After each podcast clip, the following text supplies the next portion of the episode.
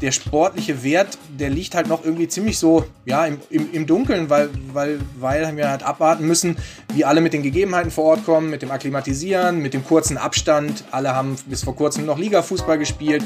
Also äh, sportlich tappen wir da, glaube ich, mehr im Dunkeln, als wir bei vorigen Turnieren getan haben. Der Kampf gegen Funklöcher, volles Köln und 5 Kilo Hornissen. Da war einiges los in dieser Woche. Herzlich willkommen zum Aufwacher Wochenrückblick mit Michael Höhing und Helene Pawlitzki. Schön, dass ihr zuhört. Bonn Aufwacher. News aus Bonn und der Region, NRW und dem Rest der Welt. Und zack, haben wir eigentlich auch schon fast Weihnachten, oder? Krass, oder obwohl Sonntag ist ja nochmal Totensonntag. Ja, da darf man ja noch nicht an Weihnachten denken. Das, das sind ja viele sehr empfindlich, aber danach geht's ja dann so richtig los. Ne? Dann marschieren wir auf den, auf den ersten Advent. Hast du schon, hast du schon weihnachtliche Vor Vorgefühle? Mm, ich habe auf jeden Fall schon weihnachtliche Organisationsdinge getätigt. Wir werden dieses Jahr sehr viel wichteln in unseren verschiedenen Familiengruppen, die man so bedienen muss. Und äh, bin ich auch ehrlich gesagt echt froh drum weil ich es irgendwie letzte Weihnachten schon so problematisch fand, dass ich erstens irgendwie 15 Sachen besorgen musste und zweitens dann 15 Sachen geschenkt bekam, von denen ich natürlich mehr oder weniger nur die Hälfte so richtig ernsthaft gebrauchen konnte. Und ich finde, heutzutage kann man auch mal ein bisschen darauf achten, nicht noch mehr Gegenstände in die Welt zu bringen. Also das haben wir schon so ein bisschen organisiert und ansonsten, nee, eigentlich noch gar nichts. Auch nicht so dekomäßig oder Kekse backen oder so. Planst du irgendwas? Na, ich kaufe meine Geschenke ganz kapitalistisch beim Black Friday. jo, Nächste ja, Woche. Das ist gut. Hm, das ist ähm, ich überlege noch, ob wir mit Weihnachtsdeko, ob wir das vielleicht dieses Jahr aufgrund der aktuellen äh, Entwicklungen am Energiepreismarkt etwas zurückfahren sollen und habe mich dann heute mal hingesetzt und habe mal geguckt, was kostet das eigentlich? Mhm. Und habe tatsächlich mal unsere Lichterketten rausgeholt. Wir haben normalerweise vom Fenster immer so Lichterkettenvorhänge. Das sieht ganz toll aus, natürlich Mhm. die größte Lichtverschmutzung aller Zeiten. Und habe mal gezählt, wie viele LED-Lämpchen sind da dran und habe jetzt ausgerechnet, wenn ich das äh, an sieben Tage die Woche, fünf Stunden pro Tag leuchten lasse, dann kostet mich der Betrieb ähm, knapp 97 Cent, habe ich jetzt, genau, 97 Cent. Ich finde erstmal beeindruckend, dass du das gemacht hast, weil es setzt ja voraus, dass du diese Lichter gezählt hast. Ja, Krass. Und wie ist jetzt das, die Entscheidung? 97 Cent pro Tag, sind die drin oder nicht? Ich glaube, ich äh, im, im, im Erdgeschoss ja, im ersten Obergeschoss nein. Wenn ich das, wenn ich da das so richtig aus. verstehe, musst du ja nur 25 Prozent sparen. Wenn du jetzt moralisch und ethisch korrekt sein willst.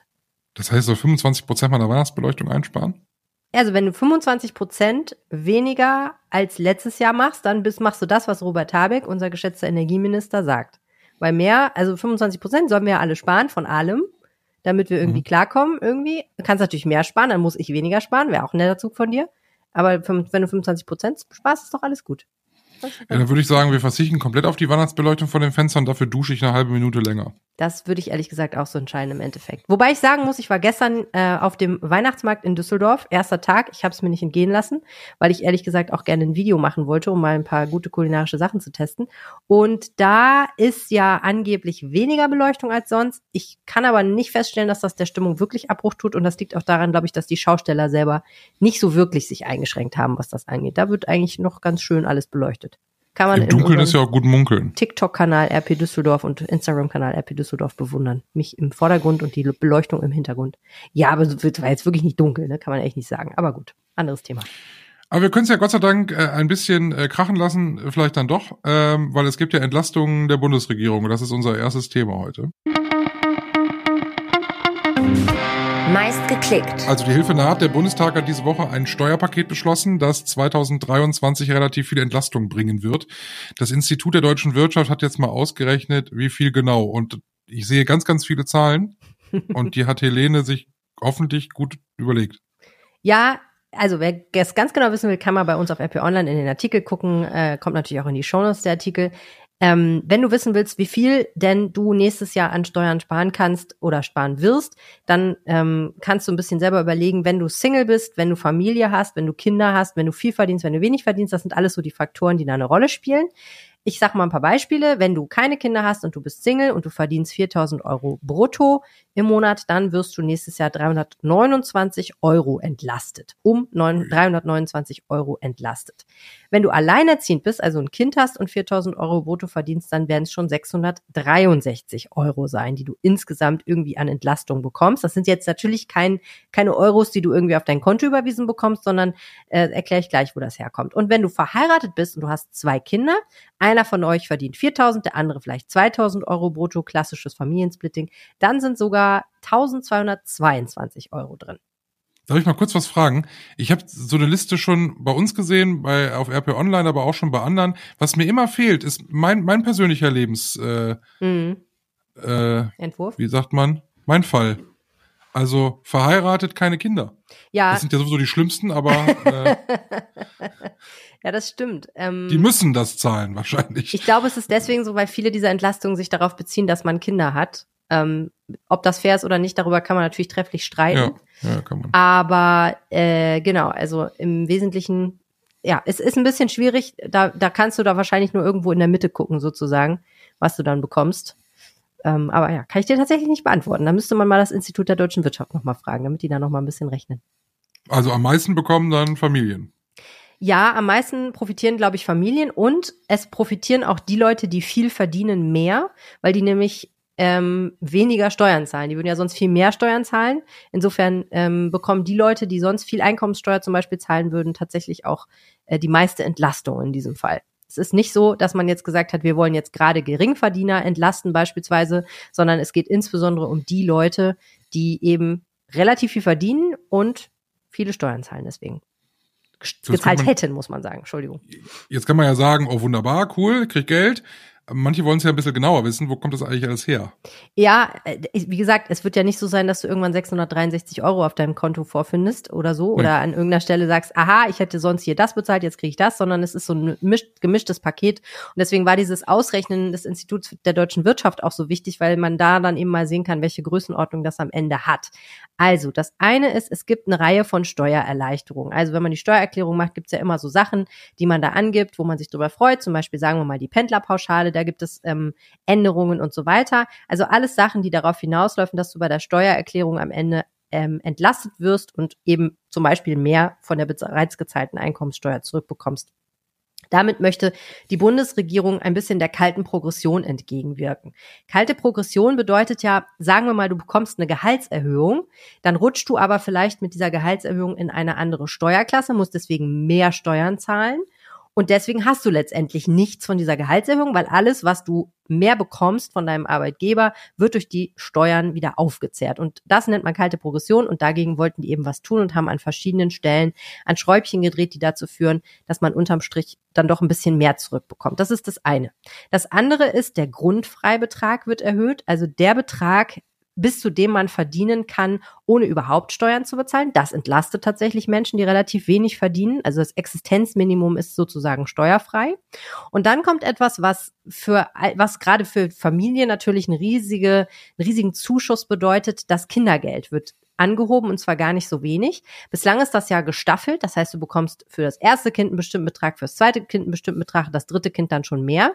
Und jetzt wird es so sein, ab nächstes Jahr, dass man für jedes Kind, egal ob es das erste oder das fünfte ist, 250 Euro im Monat bekommt. Das ist eine relativ große, großer Sprung eigentlich. Und ein kleiner Punkt ist noch, dass der sogenannte Soli, der Solidaritätsbeitrag, später greift. Also man muss mehr verdienen, um diesen Solidaritätsbeitrag bezahlen zu müssen. Das ist natürlich etwas, was insbesondere so dem Mittelstand zugutekommt. Würdest du denn sagen, es ist eine faire Nummer? Das ist da total eine philosophische Frage, ne, letztendlich. Ähm, also, man, es ist ja immer das Problem, wen will man eigentlich entlasten? Also müsste man eigentlich jetzt Leute wie dich und mich entlasten, die, würde ich mal sagen, zum Mittelstand zählen, vernünftig verdienen und bislang jetzt nicht so große Einschränkungen haben. Ne? Also klar, du denkst drüber nach, soll ich jetzt meine Lichterkette aufhängen oder nicht? Aber die Wahrheit ist ja, das ist ja die 97 Cent sind ja nicht, das ist ja keine Geldfrage, ob du die jetzt aufhängst oder und anmachst, oder? Letztendlich für dich, sondern es ist ja eher so ein bisschen eine Spielerei vielleicht und du willst Energie sparen, was ja sehr ehrenwert ist. Äh, und ist ja auch nicht so, dass du im Supermarkt stehst und sagst, Mist, ich kann mir jetzt das Speiseöl nicht mehr leisten. Also sollte man eigentlich die Leute entlasten, die wirklich jetzt gerade auf Dinge verzichten müssen, die sich überlegen, ihre Wohnung doch nicht zu heizen oder nur bestimmte Räume zu heizen, weil sie sich sonst Sorgen machen, dass sie die Rechnung gar nicht bezahlen können und vielleicht in eines Tages Strom oder Gas abgestellt werden. Oder sagt man, alle leiden gleich, darunter. Die einen leiden eben mehr, die anderen leiden weniger, aber letztendlich betrifft die Inflation, die hohen Energiekosten und so weiter, das betrifft eigentlich alle. Und deswegen entlasten wir insbesondere die Leute, die durch ihr Steueraufkommen dazu beitragen, dass der Laden irgendwie läuft, ne? weil die Steuergelder ja letztendlich dafür verwendet werden, dass der Staat seine Aufgaben erfüllen kann. Und in diesem Fall hat sich eben die Bundesregierung dafür entschieden, insbesondere die Leute zu entlasten, die viele Steuern zahlen und die eben auch ähm, durch hohe Steuern durch die Inflation dann eben auch stark belastet sind letztendlich. Ähm, ich glaube, das Ganze ist nur ein Teil von den politischen Dingen, die gemacht werden müssen, um dieser Krise zu begegnen.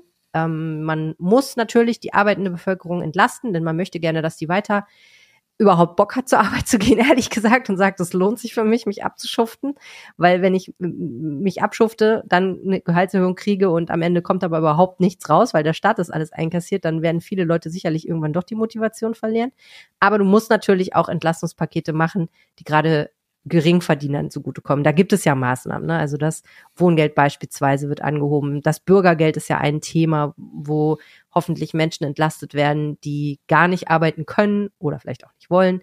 Also das muss natürlich alles irgendwie miteinander gehen. Und sowas wie das Kindergeld ist natürlich ganz grundsätzlich erstmal was, was sehr, sehr, sehr vielen Menschen zugutekommt. Zugegebenermaßen nicht Menschen, die keine Kinder haben. Das ist so.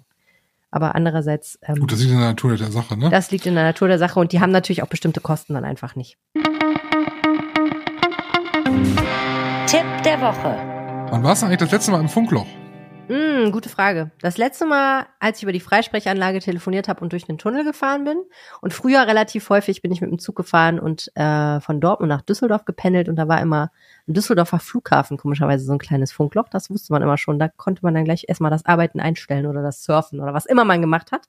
Funklöcher sind eine super ärgerliche Sache. Es gibt ja aber jetzt eine Idee, die dagegen helfen soll. Das sogenannte National Roaming bei dem sollen Netzbetreiber füreinander einspringen. Also du bist O2-Kunde und hast ein Funkloch irgendwo, dann soll beispielsweise die Telekom einspringen und dir Netzabdeckung gewähren. Wie das funktioniert und was der Haken daran ist, was für Kritikpunkte es vielleicht auch gibt, darüber hast du mit Max Plück gesprochen, korrekt? Richtig. Hallo Max. Hallo, grüß dich. Wir haben schon ausgekaspert. Wir zwei haben eigentlich relativ wenig äh, Funklöcher, aber es gibt Gegenden auch bei uns in Nordrhein-Westfalen, vor allem in ländlichen Gebieten, wo das mit dem Handynetz manchmal schon ein bisschen schwierig sein kann, egal egal bei welchem Anbieter. Ich habe auch schon mal mit einem Telekom-Netz zum Beispiel schon mal äh, kilometerweit im Und auch sicherlich mit ganz vielen anderen berühmten Anbietern. Natürlich. Natürlich. Ich war ja auch schon bei allen, glaube ich, gefühlt. Ähm, es gibt eine Idee, die ist nicht neu, aber es gibt zumindest einen Plan, wie wir auf identischen Gebieten diese ganzen Funklöcher reduzieren können. Und ich sag mal ganz böse, wir schmeißen einfach alle Netze dann da in einen Pot und das Beste gewinnt. Ja, so ein bisschen kann man das so beschreiben. Das nennt äh, sich National Roaming, was da Schwarz-Grün sich überlegt hat. Also was erstmal geprüft werden soll und dann mithilfe einer Bundesratsinitiative deutschlandweit durchgesetzt werden soll. Und zwar geht es darum, dass dann halt eben in den Gebieten, wo jemand schon 5G anbietet, die anderen ähm, die anderen Anbieter dann halt eben dort über dieses Netz dann ihre Kunden auch bedienen können und dann aber dafür natürlich einen bestimmten Betrag an denjenigen, der da das 5G-Netz eingerichtet hat, dann entrichten sollen. Tolle Idee. Gibt es jemanden, der da was gegen hat? Ja, da beispielsweise die FDP ist dagegen. Die sagen, äh, wir hatten halt eben äh, das beim letzten 5G-Pakt, den die Landesregierung, die damals noch schwarz-gelbe Landesregierung äh, mit den großen Anbietern bei uns hier im Land äh, geschlossen hat, haben sie das explizit auch auf Wunsch halt eben der Anbieter ausgeschlossen, weil die natürlich dort etwas zurückhaltender sind. Die ähm, digitalpolitische Sprecherin Angela Freimuth hat mir gesagt, dass sie ähm, Sorge haben, dass dann eben genau das Gegenteil äh, passiert, also dass dann eben der 5G-Ausbau halt eben gestoppt wird und dass dann halt eben die, die Anbieter nicht mehr ein Interesse daran haben, dort eben das voranzubringen. Klar, die FDP ist äh, Marktwirtschaft, marktliberal orientiert und die sagen, das äh, regelt der Markt von alleine. Man muss ehrlicherweise sagen, wir sind tatsächlich dort auf einem Weg, dass man äh, schon davon ausgehen kann, dass wenn das Tempo jetzt nicht nachlässt, ähm, tatsächlich bis zu dem Zeitpunkt, wo man sich mal darauf verständigt hat, nämlich Ende 2024, man eben eine doch recht weitgehende Abdeckung bei uns in Nordrhein-Westfalen hinbekommt. Wobei man ja sagen muss, dass gerade so Privatnutzer noch sehr wenige sind, die 5G nutzen. Ne? Da muss also schon ein neues Handy haben. Genau, also erstmal 5G, du brauchst ein entsprechendes Endgerät, das dann da funktioniert und es ist vor allem etwas, was interessant ist für äh, die Industrie für Telemedizin, da wo halt eben es nicht äh, zu diesen Latenzen kommen kann, also Latenz, also es darf keine Verzögerung bei der Datenübertragung geben, es muss quasi in Echtzeit stattfinden. Was ich ähm, heute gelernt habe, ist, dass, dass dieses 5G, das war mir gar nicht bewusst, zehnfache Datenübertragung äh, hat von dem, was wir bei 4G erlebt haben. Äh, das ist dann natürlich schon mal eine ganz andere Hausnummer. Das kann aber, äh, wenn das dann erstmal ordentlich ausgerollt ist, durchaus auch für den Entertainment-Bereich äh, interessant sein. Also an alle Hardcore-Gamer werden sich freuen, wenn sie halt eben dann demnächst über irgendwelche Server spielen können und dann aufs Knöpfchen drücken und das Ganze dann halt eben auch sofort reagiert. Latenzen sind ja vor allem im Gaming-Bereich auch immer so ein, so ein Ding. Hast du 5G? Ich habe, ähm, ich könnte mit meinem Handy 5G empfangen, aber ähm, ehrlicherweise nee gerade im Augenblick, ich gucke gerade mal drauf. Warte mal, ich, ich, ich mache das jetzt mal hier, während wir sprechen. Ich bin nämlich gerade noch im WLAN und gucke mal, was passiert. Ich habe nee, 4G. Ich habe LTE. Ich habe ja 5G. Und? Äh, tatsächlich sehr lustig. Äh, äh, als ich hier hingezogen bin, war es nur immer LTE, obwohl ich es hätte schon haben können eigentlich, weil mein Vertrag das auch hergibt. Und äh, irgendwann haben sie dann hier wohl einen Mast hingestellt. Jetzt habe ich hier durchgehend 5G. Und das, das Ekelhafte ist, am Anfang denkst du, oh, das geht aber schnell es dauert eine Stunde, dann hast du dich dermaßen an diese Geschwindigkeit gewöhnt, dass es das überhaupt nicht mehr äh, schnell vorkommt. Und, und du wirst unruhig, wenn es dann eine Sekunde dauert, bis es sich hochlädt irgendwie. Ja, und dann fahr mal wirklich in den ländlichen Raum und sei mal auf der Autobahn und versuche dann äh, äh mit mir zu telefonieren, dann kann es durchaus auch schon schwierig werden. Ja, absolut. Man sollte in Tunneln grundsätzlich mal sowas ja.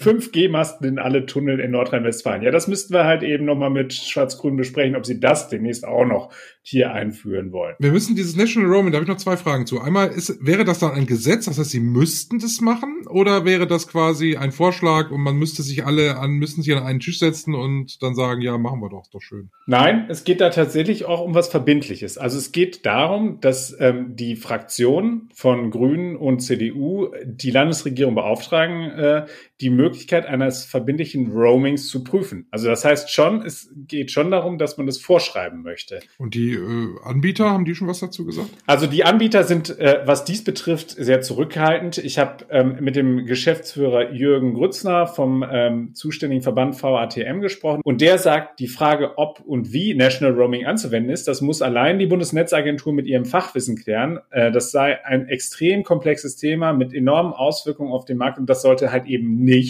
Gegenstand politischer Forderungen sein. Also es ist klar, die waren auch damals, als dieser letzte Pakt geschlossen war, klar dagegen, dass es National Roaming gibt. Äh, dass die jetzt derart zurückhaltend da reagieren, das wundert mich ehrlich gesagt nicht. Dankeschön. Sehr gerne. Story der Woche. Was war denn dein letztes Karnevalskostüm? Kannst du dich noch erinnern? Ich war Kuh. Du, Michael, ich bin seit dem Kindergarten nicht mehr verkleidet gewesen. Was? Ja.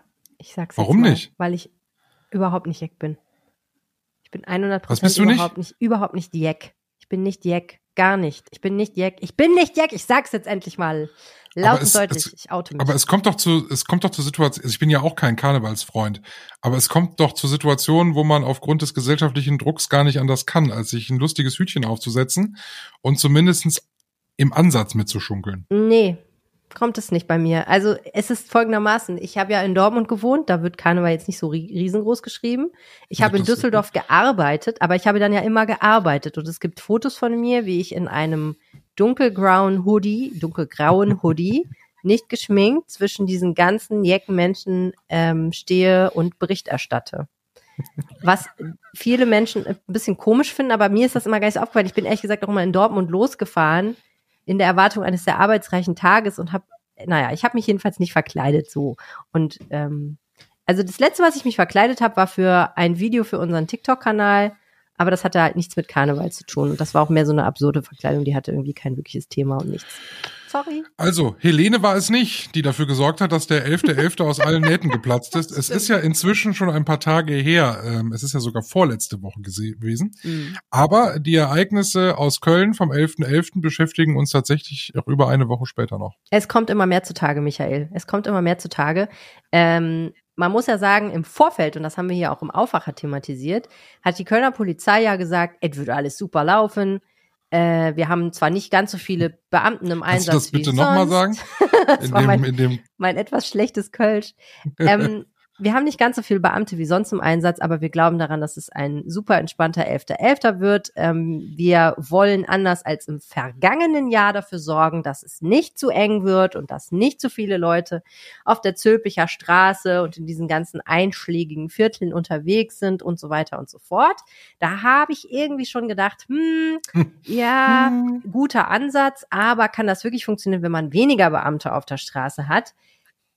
Man kann nur sagen, äh, der hat nicht funktioniert, ob es jetzt an den Beamten liegt oder nicht, schwer zu sagen, aber jedenfalls war es pickepacke voll. Wir hatten ja dafür Sicherheitsleute von einem privaten Sicherheitsfirmen da. Wie wir jetzt wissen, haben die es nicht unbedingt besser gemacht. Nee, nicht so richtig. Es sind ja Videos aufgetaucht äh, beim Kölner Stadtanzeiger, wo das Gelände war komplett abgeriegelt. Und es sollte auch niemand mehr drauf. Die Polizei hat das eigentlich gesperrt, aber für fünf Euro konntest du beim einen oder anderen Sicherheitsbeamten durchaus äh, noch Zutritt bekommen, was, was ja unmöglich ist. Also, also erstmal ist das, das ein sehr niedriger Preis. ich finde, er hätte ja. mindestens 50 nehmen sollen. Aber nee. auf, hast du diese Videos gesehen? Der, der, der holt ein Bündel 5-Euro-Scheine raus äh. und steckt die einfach nur dazu. Also das ist offensichtlich, die Masse macht's da in dem Moment. Ja gut, ich meine, kann man so sehen. Und ich bin mir ehrlich gesagt auch gar nicht sicher, ob so ein Sicherheitsmann dann in dem Moment wirklich so ein Unrechtsbewusstsein hat. Denn das muss man ja auch sagen, wie das war mir jetzt auch neu und finde ich sehr interessant. Das Ganze ist tatsächlich eine Straftat. Der hat sich bestechen lassen und man darf sich nicht bestechen lassen. Man darf sich nicht bestechen lassen, wenn man ein politisches Amt hat und man darf sich auch nicht bestechen lassen, wenn man einfach nur Sicherheitsbeamter im Kölner Karneval ist. Und in diesem Fall ist das jetzt tatsächlich so, dass äh, durch diese Videos die Identität dieser dieses Sicherheitsmannes, um den es da tatsächlich geht, äh, rausgefunden wurde und Anzeige erstattet wurde und äh, der wird jetzt vernommen und das geht jetzt so seinen Weg. Also wird jetzt polizeilich ermittelt und äh, dann wird die Staatsanwaltschaft ja sehen, was sie draus macht. Aber naja, in jedem Fall war es halt so, die Polizei hat das schon morgens abgeriegelt, schon weit vor 11.11 Uhr. .11. Und da kam halt irgendwie aus irgendwelchen gespenstischen Gründen immer noch Leute dazu. Jetzt wissen wir halt, also wenn man es wirklich wollte, konnte man da irgendwie noch rein. Und was ich mich aber ehrlich frage, wenn ich mir die Fotos angucke, wieso sollte man das wollen? Wieso sollte man da rein wollen? Ja. Also mal von Corona voll abgesehen, ne, was da sicherlich auch äh, wieder mal richtig Spaß hatte. Wieso sollte man in dieses knallvolle Gelände wollen, wenn man sich jetzt anguckt, wie viele Straftaten auch verübt wurden am 11.11. .11. in Köln, nämlich, ich glaube, 399 wurden angezeigt, da sind ja noch, ist ja noch eine Dunkelziffer dabei, denke ich mir schon so, ja, ähm, nee, also irgendwie, ich hätte da gar keinen Bock drauf. Ich weiß nicht, ob die Pandemie mich menschenscheu gemacht hat, aber nee. Ja, aber es sind ja, ja genau, dich hat sie vielleicht menschenscheu gemacht. Äh, es gibt aber genügend Leute, die so ausgehungert sind nach, ähm, nach solchen Veranstaltungen, so ist äh, früher elfter elfter in Köln, das war ja ja gut, da ist ein bisschen was los gewesen. Jetzt war das Wetter natürlich noch ganz gut, aber und es war nicht so kalt, aber eigentlich war das jetzt nie eine Massenveranstaltung in dem Ausmaße, wie wir das jetzt gesehen haben. Aber ich glaube, durch Corona, durch die Jahre Wohnzimmer äh, tätig, tätigen, ne, also mit Homeoffice und allem, immer in den eigenen vier Wänden sein, die, die, die wollen einfach alle raus. Ich glaube auch, dass es bei den Weihnachtsmärkten total eskalieren wird. Wenn das ein toller Samstag äh, mit tollem Wetter ist, ähm, wo es wo es nicht ganz so kalt ist, Sonne scheint. Ich glaube, es wird richtig voll werden auf den Weihnachtsmärkten, weil die Leute alle Lust haben. Das wird ein sicherlich sehr interessanter Samstag heute in Düsseldorf, weil nämlich nicht nur, ich weiß nicht, ich glaube mindestens ein halbes Dutzend Demonstrationen in der Innenstadt angemeldet sind, sondern auch eben auch der erste Samstag des Weihnachtsmarkts ist. Am Sonntag ist kein Weihnachtsmarkt, wie gesagt, weil Totensonntag da könnte es noch spannend werden und ähm, ja, ich bin auch gespannt, wie voll es wird. Die andere Sache ist natürlich, dass die Leute wahrscheinlich jetzt schon doch anfangen, ihr Adventsshopping zu erledigen.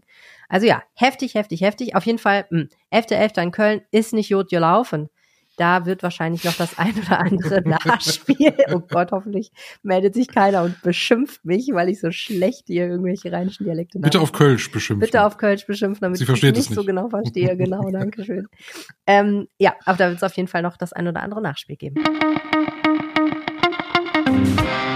What der Woche. Fünf Kilo Hornissen. Michael, ich weiß aus sicherer Quelle, nämlich diesem Podcast hier, dass du ein ganz besonderes Herz für fliegende Insekten, insbesondere Hornissen hast. Ja. Ich, ja. ich habe große Panik vor Hornissen, wenn ich eine erahne. Es ist dann meistens eine Hummel, aber wenn ich eine erahne, dann könnte ich ja schon rein reinlaufen, mich einmauern, keine Ahnung. Ich habe panische Angst vor vor diesen Tieren eigentlich. Also früher hatte ich auch Angst vor Bienen, Wespen, Hummeln, ist jetzt heute nicht mehr, aber sobald ich was sehe, was deutlich größer ist als eine Wespe, bin ich raus. So. Und deshalb war ich sehr verwundert, dass von mir zu Hause Luftlinie 500 Meter habe ich auf RP Online gelesen, ein riesengroßes Hornissennest entfernt werden muss. Dafür musste auch eine Straße gesperrt werden, die ich täglich befahre. Und dann habe ich mal gedacht, was? Hornissen hier bei uns und dann auch noch fünf Kilo. Ein fünf Kilo schweres Hornissennest. Das ist heftig. Es gibt Fotos dazu auf RP Online. Es ist ekelhaft. Naja, ekelhaft liegt natürlich jetzt im Auge des Betrachters. Ah, Findest du das so schlimm? ja, finde ich wirklich. Also ich meine, ich finde jetzt, ich möchte auch kein Hornissennest haben, weil, das muss man ja auch irgendwie sagen, man kann ja nicht einfach hingehen und sagen, hm, keine Ahnung, ich reiß das von der Wand und schmeiß es in den Müll, sondern das ist ja eine richtige, wie du sagst, eine richtige krasse Aktion. Ja, aber Moment, es ist ja keine normale Hornisse. Das war mir gleich klar. Es handelt sich ja hier um die gemeine Asia-Hornisse, eine eingeschleppte Variante, die irgendein Depp mal mit einem Tontopf aus Asien nach Europa gebracht hat und die breitet sich massiv aus, eben 500 Meter von mir entfernt. Hm. Finde ich nicht lustig. Mhm. Ähm, die hat es auf unsere Bienen abgesehen. Oh, jetzt kippt die Stimmung. Mhm. Äh, auf unsere armen deutschen Bienen abgesehen. Und Bisschen äh, Insektenrassismus, ne? Klar, Ja. Warum nicht? also muss die weg. So und laut EU-Recht muss die nicht nur muss das nicht nur abgemacht und weggebracht werden, sondern die müssen getötet werden. Und zwar richtig schlimm. Feierabend. Was macht man? Man wartet, bis die Sonne untergeht, weil dann werden die so ein bisschen müde Mhm. und dann sind die möglichst alle in ihrem in ihrer Riesenkugel. Das ist wirklich sieht aus wie eine Bowlingkugel, nur größer. Und ähm, dann wird dieser ganze Ball mit Rasierschaum eingesprüht, weil die da nicht mehr durchkommen Mhm. und dann mit äh, CO2 vergast. Heftig. Okay, ich meine, bei dir ist Mitleid offensichtlich äh, hier nicht Nein. zu erwarten. Nein, nein.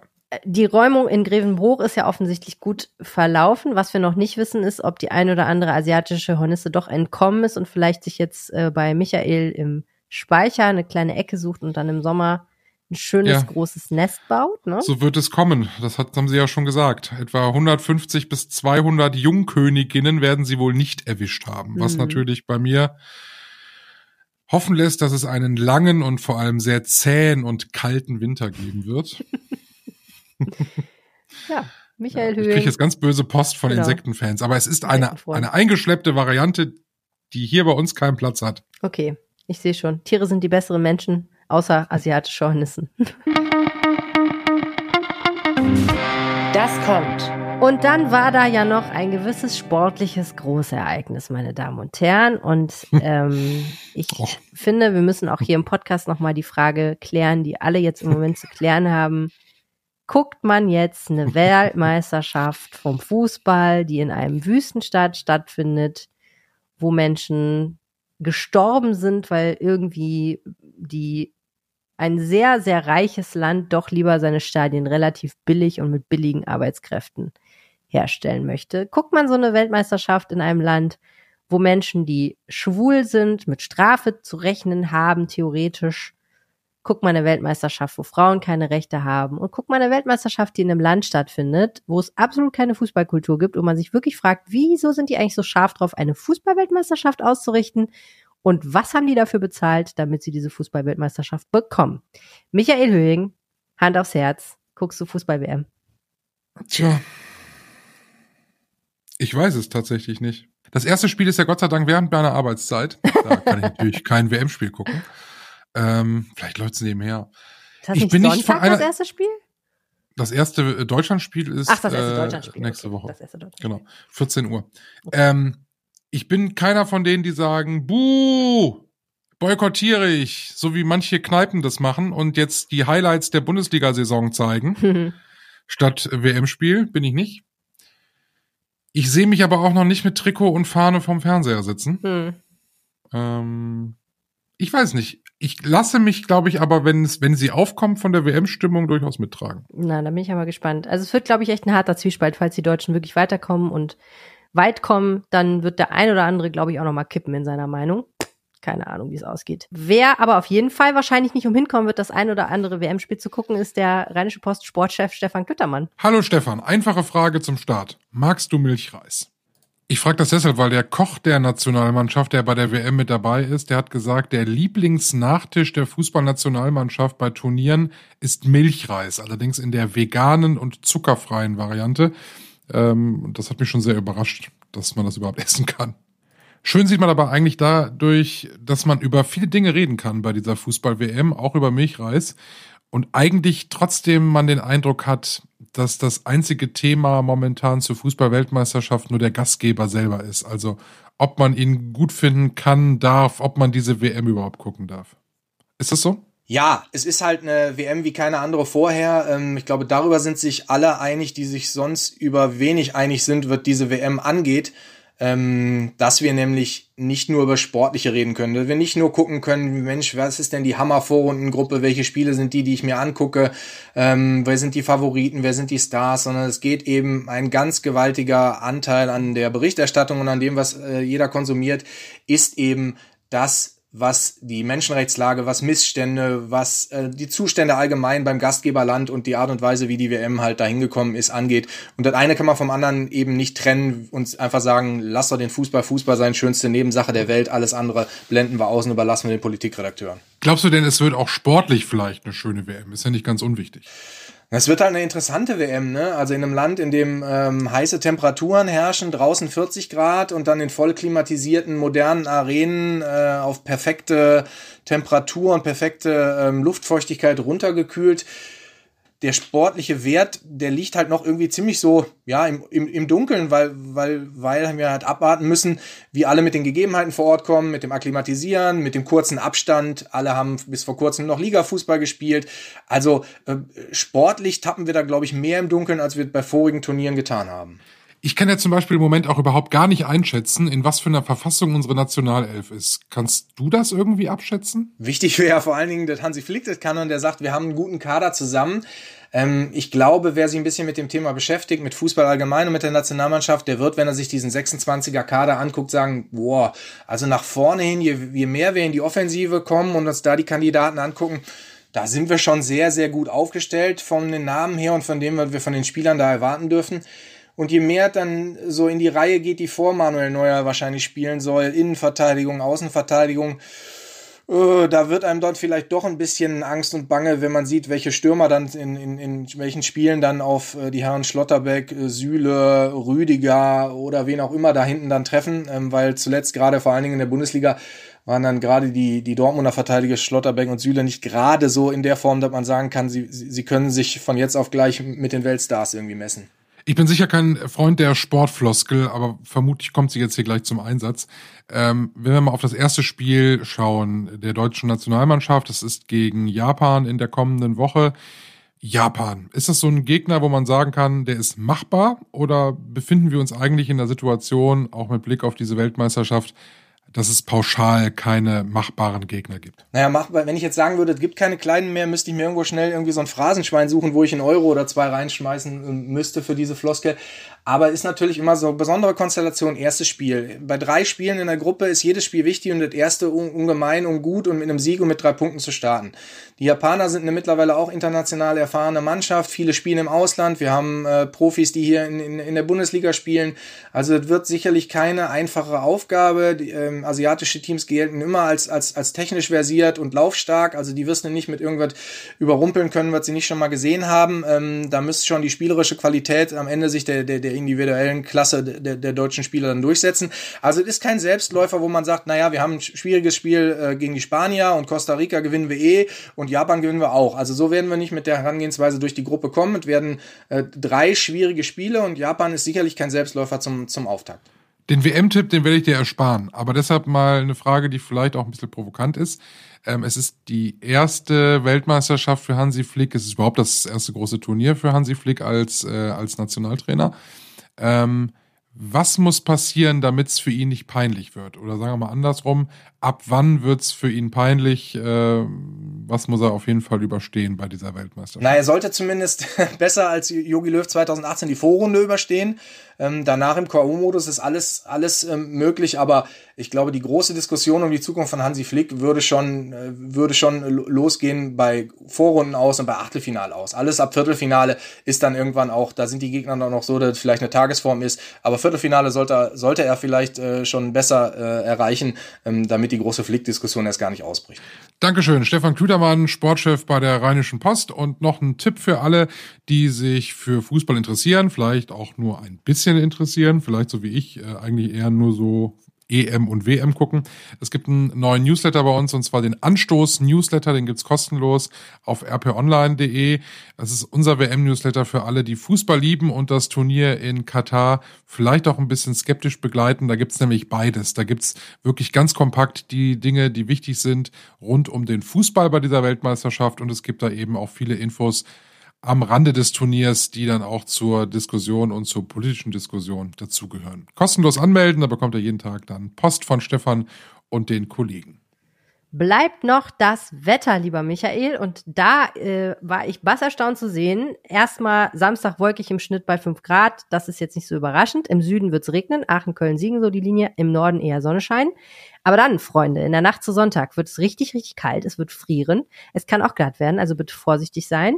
Dann kommt der Sonntag, der ziemlich bewölkt wird. Im Norden vielleicht mal ein bisschen Sonne, im Südwesten Regen und im Nordosten kann es schneien am toten Sonntag Uh. und glatt werden. Da wird nicht viel liegen bleiben, glaube ich, weil die Temperaturen sich eher nicht unter den Gefrierpunkt bewegen tagsüber. Aber das fand ich schon mal bemerkenswert. Der erste Vorbote des Winters, nachdem wir vorgestern quasi noch im Badeanzug am Pool lagen. Zum Wochenstart bleiben die Temperaturen gleich oder wärmer, also so 5 bis 7 Grad in Ostwestfalen, eher so 3 bis 4 Grad.